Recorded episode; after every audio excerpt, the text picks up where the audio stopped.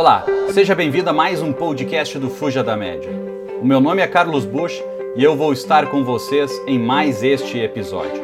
Não esqueça de enviar os seus comentários e, por favor, se você gostou do conteúdo, não deixe de marcar esse podcast com cinco estrelas e, se possível, até tirar uma foto que você assistiu e colocar nas suas redes sociais. Para mim, isso vai ser muito importante. Então, vamos lá!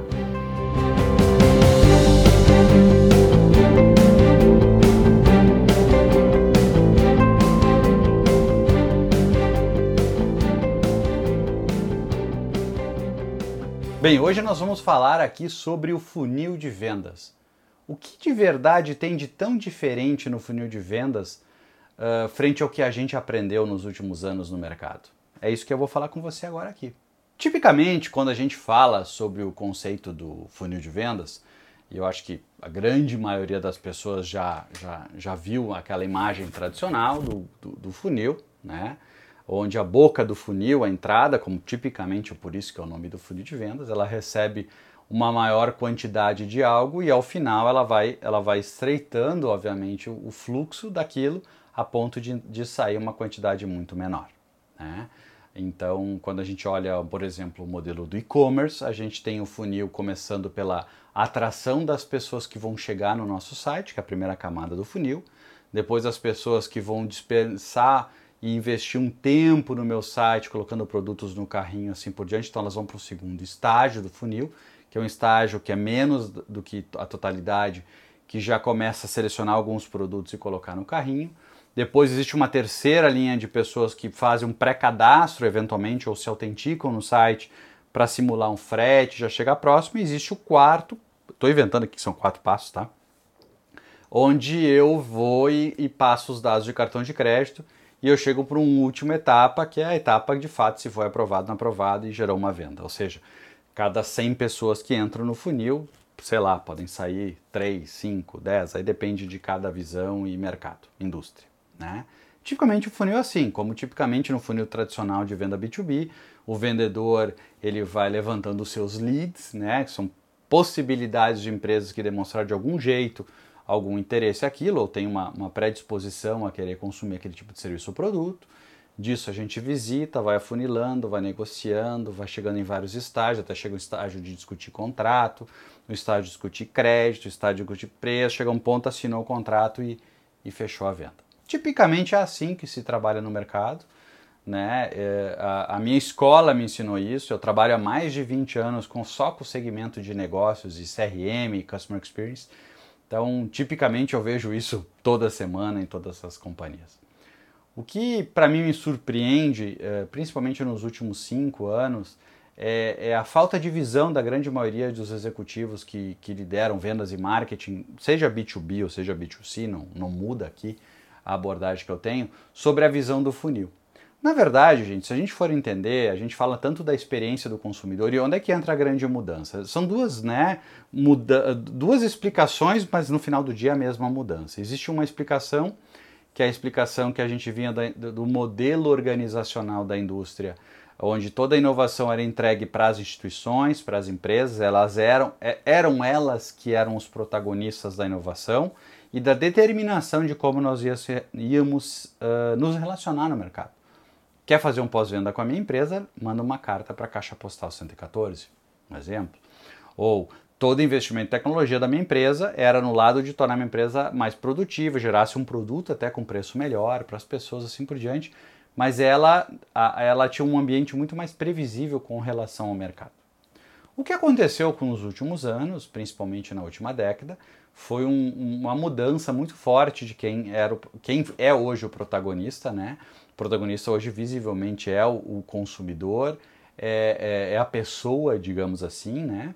Porque na verdade toda inovação hoje, se você for ver, ela é entregue primeiro nas mãos de nós, consumidores, e a gente, obviamente, pode com isso uh, dar vazão a novas tecnologias, novos formatos, novos conceitos, novos modelos.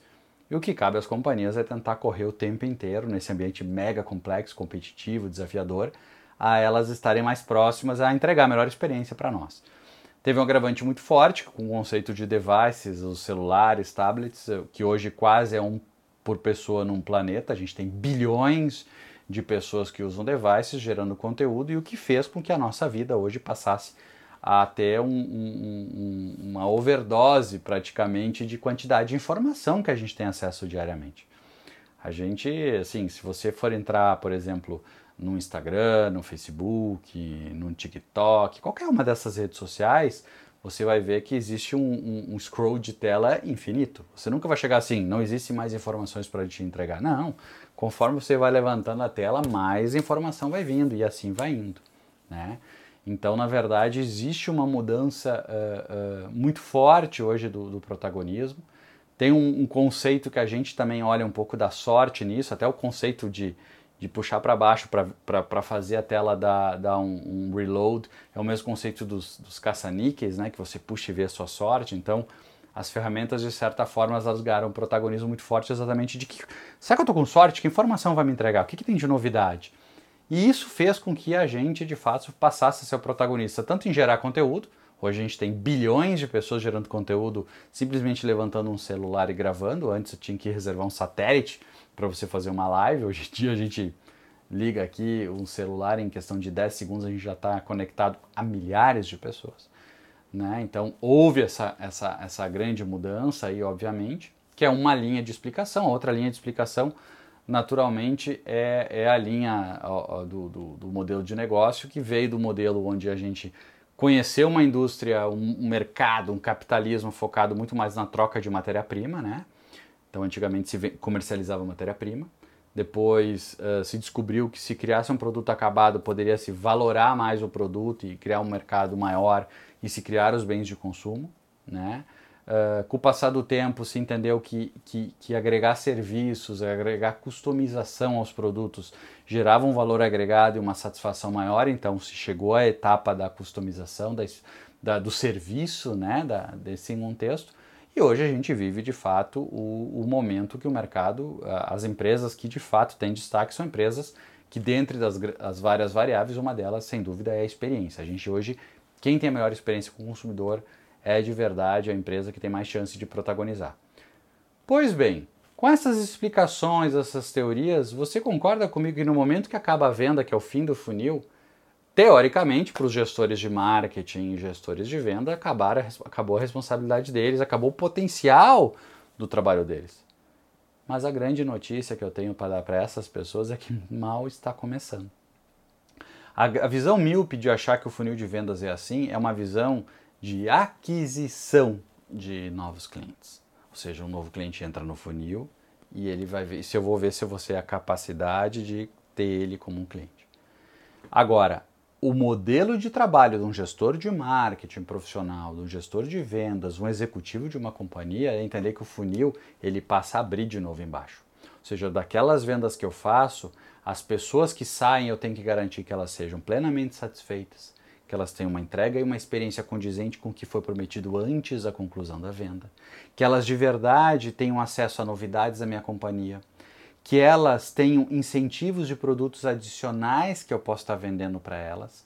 E aí entra um conceito do funil tradicional, ou seja, a, a empresa, por exemplo, precisa aumentar 10% das vendas, onde é que gasta energia trazer mais público para o funil, onde na verdade eu poderia pegar das pessoas que já compraram, oferecer um produto adicional, oferecer um produto complementar, ter uma parceria com alguma empresa que enriquecesse a experiência daquele consumidor, e aí nisso eu vou abrindo o meu funil. Por que, que eu vou abrindo o funil? Porque esses consumidores esses geradores de conteúdo, esses protagonistas do mercado, uma vez bem relacionados com a minha marca, com o meu serviço, com o meu produto, ou seja, com a minha experiência, eles passam a ser, a ser agentes de chamada de novos consumidores para nossa marca.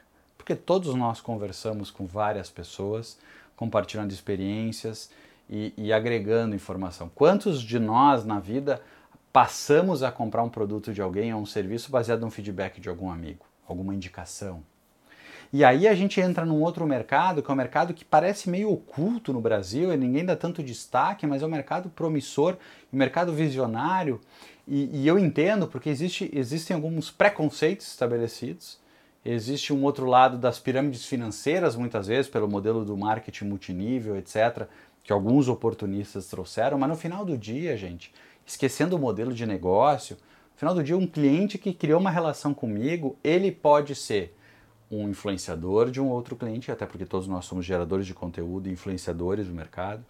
Ele pode comprar muito mais comigo na minha relação com ele. Ele pode indicar um outro cliente e ser remunerado por isso.